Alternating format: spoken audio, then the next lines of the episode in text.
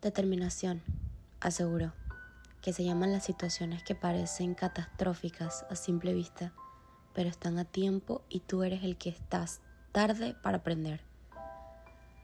Cuando se acaba el amor, te exilian del lenguaje porque a veces el silencio es una respuesta pacífica, porque a menudo no vale la pena hacer ruido. Aterrizas en un mundo raro y no entiendes muy bien a nadie nunca más. El fértil silencio y espacio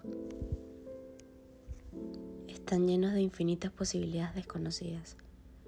Por eso la llave sola cuando entra a una cerradura no abre la puerta por sí misma.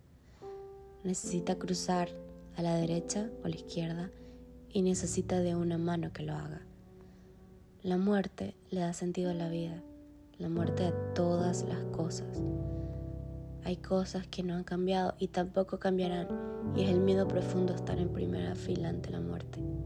La única cosa de la que todos tenemos conocimiento pero no sabemos, solamente porque nos vendieron el futuro o creo que ya viene en nuestros días. ¿Quieres la salvación? Mira hacia adentro. El silencio me enseñó a enterarme de que existo y más que eso, a necesitarlo más de una vez al día. El silencio tiene muchas etapas y es por consecuencia de obligar al pensamiento a detenerse, que te consigues con un laberinto sin salida muchas veces. ¿Cómo te llamas? ¿Quién eres? ¿Qué haces? ¿Por qué lo haces? ¿A dónde vas? ¿Cuándo llegas? ¿Qué quieres? ¿Qué sucede ahorita?